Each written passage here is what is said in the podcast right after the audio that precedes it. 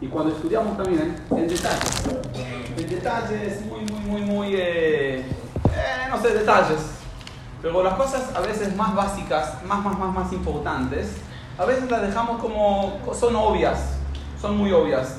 El ejemplo más simple que puedo dar es la pareja. La pareja es algo que es obvio, ¿no? La pareja es automática, la pareja no necesita tiempo, no necesita inversión de, de pensamiento, de sentimiento. No, la pareja es automática y a veces las cosas más importantes de la vida no estamos invirtiendo en ellas porque la rutina nos lleva por muchas excusas.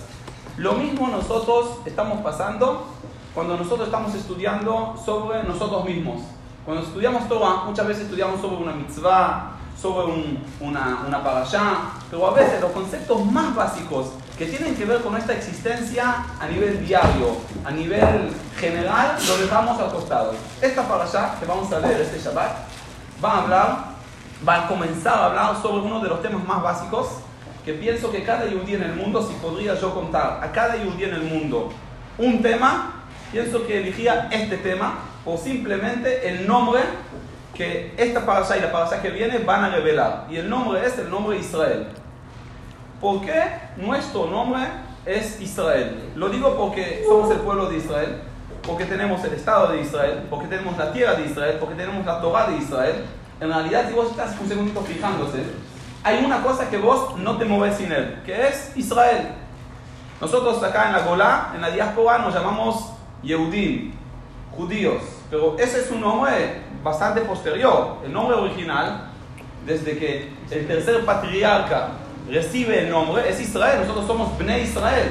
¿Quién estuvo en, Egipto? Si alguien, si alguien dice, solo para que sepan, si algún rabino en algún momento dice que los judíos estaban en Egipto, es un error. Los judíos, la palabra judíos todavía no existió. ¿Quién estaba en Egipto? Los Bnei Israel, los hijos de Israel. Entonces, la pregunta más básica, más fundamental es, ¿qué significa Israel? ¿Qué significa esta palabra que es tan, tan, tan fundamental para nosotros? Y eso es algo que es, capaz si lo vamos a poder saber, seguramente vamos a actuar diferente como parte del pueblo de Israel. ¿Por qué? Porque si vos sabés lo que vos sos, si vos sabés tu nombre, estás comprometido con tu, con tu nombre. Entonces yo quiero hoy analizar de una forma un poco más profunda qué es el nombre de Israel, de dónde viene. El nombre de Israel, la verdad es que en las primeras, las primeras parashot de la Torah no aparece. De hecho, la persona que se llama Israel originalmente no se llamó Israel, se llamó Jacob, Jacobo era el tercer patriarca, y la verdad es que en el medio de su camino se le cambian el nombre. Ahora nosotros sabemos que horizontalmente en toda la Torah y hoy en día en el judaísmo también, los nombres de las personas tienen un significado diferente en español. En español vos puedes, tener tu nombre, por, ejemplo Gustavo, que tiene un significado social, para que te van a llamar y vas a estar de vuelta. Pero en Israel los nombres tienen una relación de identidad con tu alma, con tu ser. Lo vemos desde, desde desde Eva, que, cuando le dan el nombre Javá, el nombre Javá quiere transmitir una idea, que ella es la madre de todo ser vivo. Lo vemos después también con Noah, que Noah, los padres lo llaman Noah porque Noah en la raíz tiene que ver con el consuelo. La gente se porta mal, Noah es el único que se porta bien, el consuelo. También cuando Dios empieza el camino con Abraham vino, Abraham no se llamaba Abraham, se llamaba Abraham, sin la hey. Dios en algún momento le cambia y agrega una hey. Bidi es video. Exacto. ¿Cómo no? Yael. Yael. Yael. Yael. Qué nombre. Ine, este es el ejemplo. Este es el mejor ejemplo. Yael, miren el nombre. Yael que es iluminará. Iluminará, miren el nombre. Increíble, pues, impresionante. No, no doy más ejemplos. Con este ejemplo quedo. ¿Qué pasa a Jacob que se transforma a ser Israel? Y eso es lo que quiero analizar hoy. Y ahí vamos a poder entender qué significa que no Jacob, el patriarca, cambió el nombre, sino que nosotros nos llamamos Israel. De hecho, lo decimos dos veces al día, más un plus a la noche. Shema Israel. Cuando nosotros decimos Shema Israel, ¿por qué decimos Shema Israel? ¿Por qué decimos la palabra literalmente Shema Israel? Escucha Israel. ¿A quién estoy hablando? Estoy en la cama, estoy en la cama, estoy haciendo Shema, Israel. ¿A quién estoy hablando? Estoy solo. ¿A quién estoy hablando? Nadie me escucha, el pueblo no me escucha. ¿A quién estoy hablando? A mí mismo. Entonces, ¿cómo me llamo? Israel. Entonces, si es así, si yo me llamo Israel, ¿cuál es el significado de mi nombre? Imagínense que tenemos un apellido. Si, si deberíamos nosotros todos elegir un apellido, el apellido era Israel. Mijael Israel, Shmuel Israel, Diego Israel, todos Israel. Ese es el apellido nuestro. Es tan importante eso para entender que es una relación directa con todos nosotros. Ahora, si yo voy a la historia original, pasa algo muy raro. Cuando Jacob se nace, lo llaman a él Jacob por un motivo específico. ¿Cuál es el motivo famoso? ¿Cuál es el motivo? Porque cuando él nace, en el nacimiento hay twins, hay eh, no, no, no, gemelos, mellizos, porque no son parecidos para nada, y el, eh, el, el, hermano Jacob, el hermano chiquito, todavía no sabemos el nombre, él está agarrando en el talón, en la pierna de su hermano. Ahora yo quiero un segundito dibujar el dibujo, ¿ok? Porque todo en la Torah no es, literal solo. Toda la idea es transmitir una idea. Entonces cuando yo te estoy dibujando el próximo dibujo y te digo, hay una persona que está agarrando el talón del otro. ¿Qué le está haciendo? ¿Cómo? Lo está teniendo, pero, pero ¿por qué? ¿Por qué lo está teniendo? ¿Viste cuando mis hijos a veces, no sé, en la casa de ustedes cómo pasaba o cómo pasa? O cuando mis hijos se enojan, no, papá, no te vayas, no te vayas, no te vayas, y ahí qué hacen?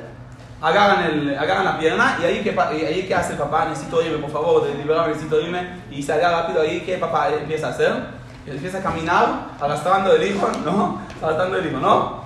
Ese es el dibujo cuando nacen los dos mellizos.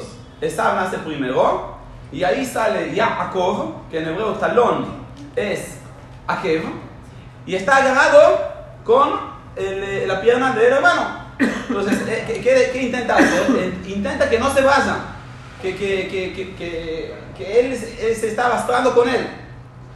Ese escenario que se realizó en el parto, vos decís, bueno, ta, no, no, no, exageres, es solo el parto. Hoy en día nosotros sabemos que psicológicamente el parto tiene un peso muy importante en el impacto del resto de la vida de la persona ese parto raro, donde Jacob está agarrando la pierna del hermano, pasó a ser realidad durante casi toda la vida primera de ellos. Jacob todo el tiempo está mirando al hermano y siempre está, eh, voy a decir una forma media crítica, está siempre, eh, eh, tiene la tentación de tener lo que él no tiene y el hermano tiene, que es la primogenitura, que es capaz el amor del papá, que es capaz la bendición que él piensa que el hermano mayor va a tener, no sé cómo hasta acá en Argentina, pero hay familias que siempre hay entre los hermanos, seguramente en Argentina no hay, nunca pasa, pero digo, eh, eh, hay, algo entre los hermanos, hay algo entre los hermanos. Y ahí Jacob todo el tiempo está intentando hasta que la Torah manifiesta directamente en el comienzo de la parasha, que Jacob, eh, Jacob decide realizar todos estos sentimientos que yo quiero tener, lo que tiene mi hermano, y hace una cosa, cosa muy fea, que la Torah, pienso que la presenta como algo feo, aprovecha a su hermano en un momento débil.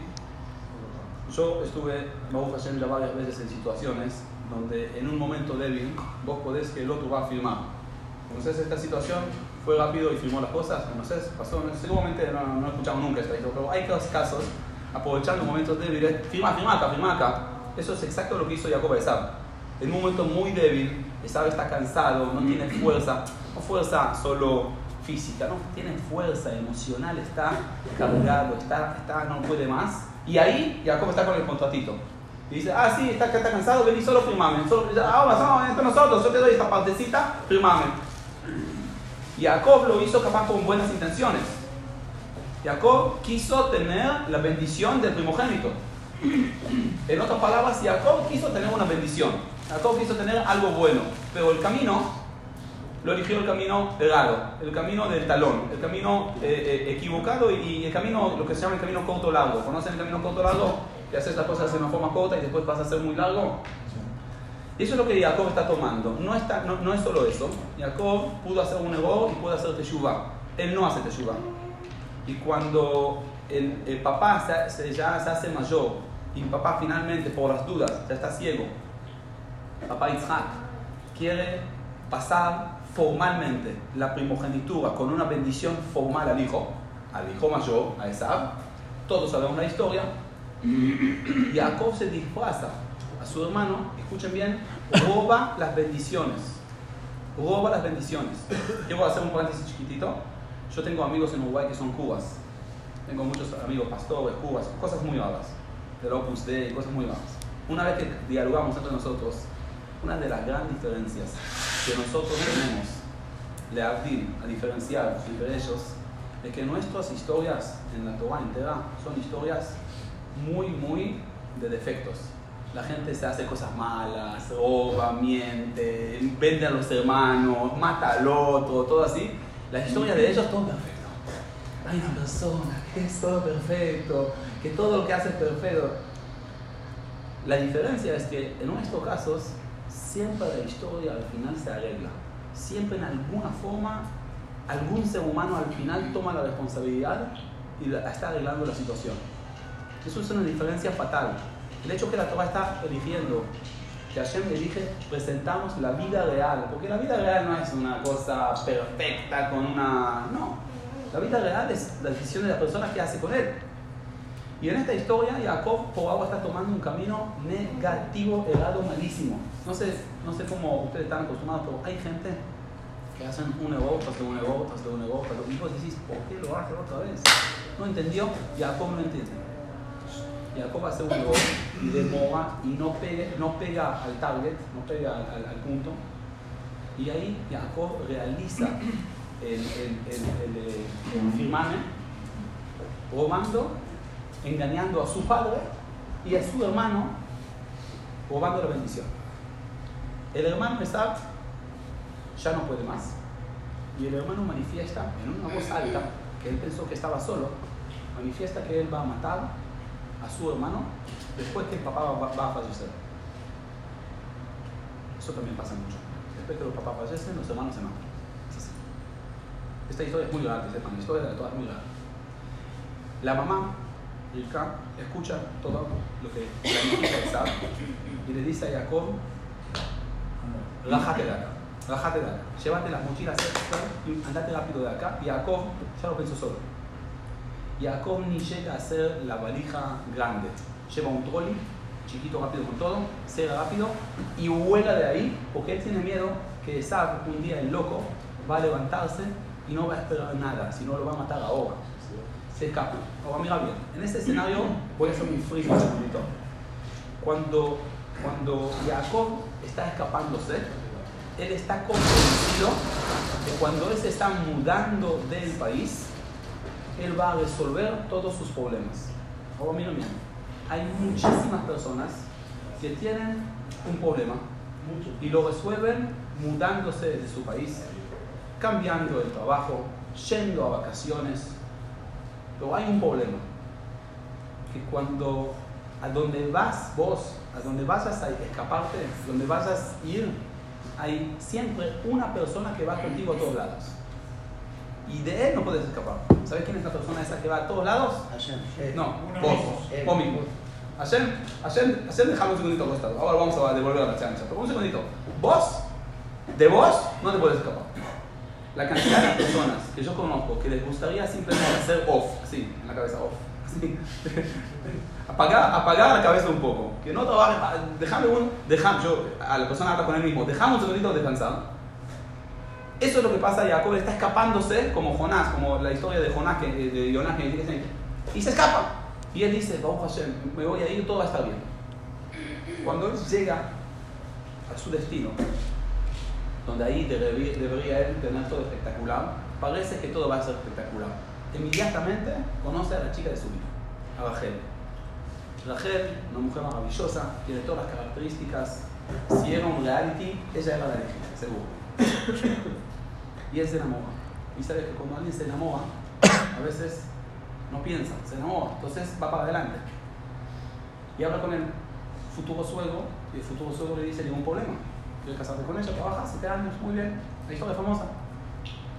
7 años trabaja, y Rachel, no, 7 años trabaja Jacob, no, no, Mica era la madre, la madre de Jacob. 7 años trabaja, un trabajo duro, pero cuando estás enamorado, es, es un, algo medio drogadito, en la cabeza no ves nada, y estos siete años te pasan al toque. Y llega el día del casamiento. En el casamiento sabemos todo lo que pasa. Le cambian. Y Jacob, que tuvo toda la ilusión que todo se va a arreglar, alguien lo está engañando. Se levanta la mañana furioso, va a la, casa de Labán, ni le toca la puerta, abre la puerta, me imagino yo, no está escrito en la me imagino yo que lo está grabando de acá, y dice, siete años trabajé por me rompí siete años, me rompí siete años por ¿qué me hiciste? Me engañaste. Ahora mí no qué está pasando. Labán. Hay un versículo allá en la Torah que todos lo leen rápido que Labán y Jacob conversaban. Hay un versículo que dice que Labán y Jacob conversaban. Antes, antes, cuando llegó Jacob. ¿Saben lo que conversaban? Labán le dijo, che, ¿por qué estás acá? ¿Por qué no quedaste con tu papá? Estaba la verdad, eh, metí una macana. Y con mi hermano, doy la primogenitura, y no sé qué, bendiciones de él, y me quería matar, entonces le escapé. Ajá. Y Labán, Labán, presta atención, Labán escucha cada palabra siete, años después, cuando Jacob lo agarra de acá y le dice, vos me engañaste, Labán lo mira en lo blanco de los ojos y le dice, mira, mira Jacob, te voy a enseñar una enseñanza. Sentate, hijo mío, sentate. En nuestro lugar, acá, en Javán, hay una costumbre. La costumbre es que el primogénito es el primogénito y el menor es el menor y hay un orden. Y acá no se engaña. Vos no me expliques a mí. Vos tenés un tema dentro de ti que no lo resolviste y vos me lo estás manifestando. ¿Han pensado un poquitito cómo se hace la cosa bien? Y ahí ya bueno, anda a trabajar, anda a trabajar.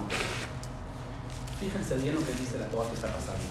Jacob podría gritar, Jacob podría jugar, Jacob puede ser lo que sea. ¿Sabes lo que Jacob hacer? Baja la cabeza y va para, trabajar doble años, va a trabajar 14 años. Con porque ahí entendió que de una persona él no puede escapar de lo que él hizo, de lo que él es.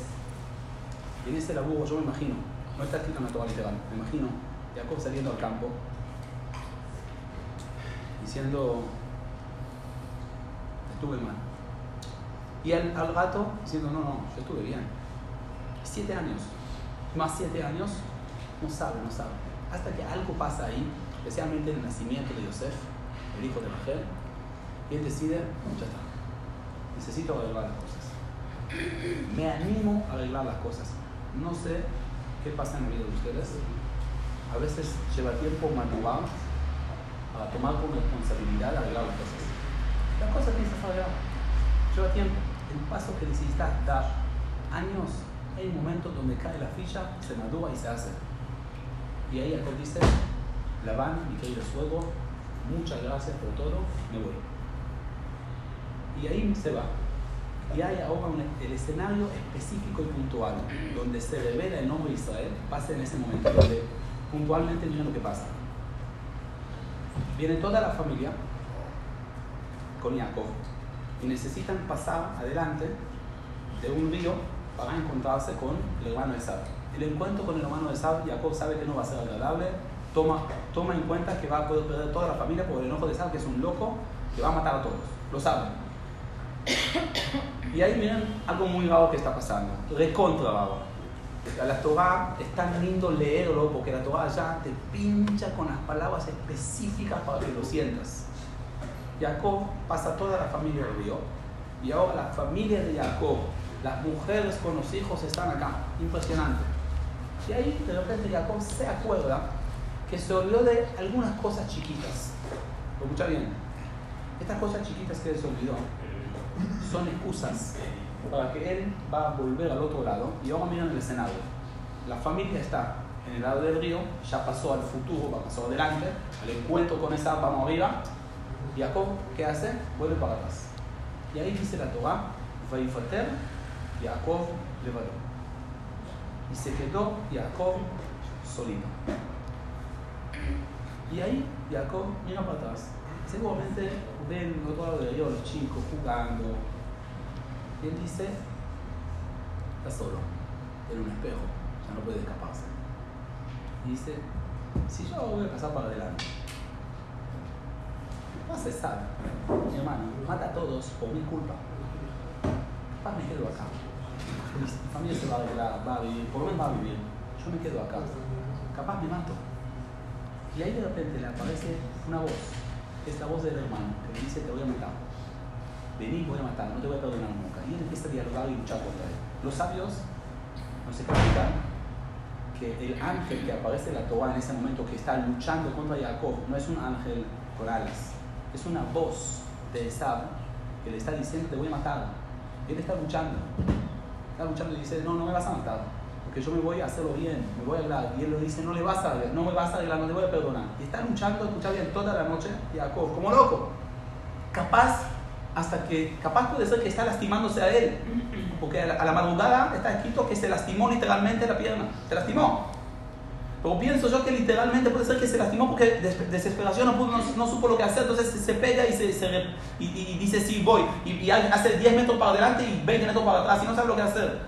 A la madrugada, cuando él ya necesita tomar decisiones porque la familia lo va a ver a la mañana, él determina con dolores, con dolores, determina hacer las cosas bien. Él decide devolver parte de la primogenitura a su hermano. Él él decide reconocer que su hermano es el primogénito en cierto sentido y que él tiene un rol diferente. Y ahí en este momento se cambia su nombre de Jacob a Israel. La palabra Israel son dos palabras. Es Yashar. Hasta ahora, Jacob hizo todas, todas las cosas a las vueltas. Vos en la vida, escuchame bien, en la vida puedes perder horas, perder días, perder semanas, perder meses, perder hasta años porque hace las cosas así. Pero nuestra característica es lo que se llama en español ir al grano, tocar el punto. La identidad judía es no perder tiempo.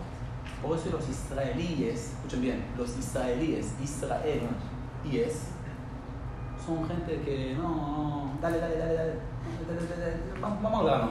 Bueno, mucha vuelta, vamos al grano. ¿Por qué? Porque son, son atrevidos el, el, atrevimiento de un israelí viene por el hecho que, sin muchas vueltas, sin muchas vueltas, porque quieren realmente estar en el grano de la vida, que es el alma de la persona, y hacerlo bien, aprovechar realmente la vida. Y esa es la genética nuestra como el pueblo de Israel. Cada vez que nosotros nos conectamos a un estudio de Torah, a una tefilá, a, a, a la casa, al templo, nos estamos conectando a qué? A no perder vida, tiempo, sudor en las cosas que son las vueltas. Y nos conectamos a, qué? a la identidad profunda de la cosa misma, del sentido de la vida misma. Cada vez que yo veo a un chico que pone tefilín, que pone tefilín, ese momento donde él no le interesa lo que pasa alrededor, no le interesa. Está en este momento concentrado lo que le pasa es un momento de concentración, un, segundito, un segundito en la rutina loca de su vida misma. Cada vez que veo a un, chico llegando al cótel, me pasó ahora en el último viaje que estuve con un uruguayo que ya estuvo en el cótel, ¿eh? fuimos al cótel, y le digo, vamos a Teilín, digo, vamos a Teilín, vamos al cótel. Dice, dejamos. ¿Y qué hace él? Se va para atrás al cótel, se sienta en una silla y mira. Mira, dos minutos, diez minutos, media hora. Yo lo vengo y le digo, ¿qué estás haciendo? No, no, me molestes, estoy conmigo mismo. Eso es Israel y Yashabel. Y nosotros, cuando decimos Shema Israel, ¿saben por qué tapamos los ojos? Porque queremos decir en ese momento, escucha, no sé en qué aldea estoy, no sé en qué, qué vueltas de Jacob hice hasta hoy. Ahora cierro los ojos estoy solo concentrado con mi Israel, solo con lo más directo, y lo que digo es el grano mismo. Adonai Eloheinu, Adonai Echad. Hablo de lo más interno que hay. Y por eso nuestro nombre, de todos, es el nombre Israel. Y nosotros debemos esto difundir al mundo. eso difundir a todos lados. Si vemos que las personas hacen las cosas a las vueltas, emocionalmente, socialmente, debemos nosotros ser los difundores del mensaje de Israel. Lo que más me alegra hoy ver es que hay un reconocimiento, por lo menos del mundo evangelista, de aprender, de querer aprender la esencia de la vida de nosotros, ¿de qué? Israel, no más vueltas. Así que les deseo a todos, Besrat Hashem, de corazón, de verdad, de verdad, de verdad, de verdad, que van a poder pasar en la vida de Jacob a Israel y poder no solo vivirlo, sino también transformarlo a un diálogo para los demás, para también dar el impacto de Israel alrededor de nosotros. A.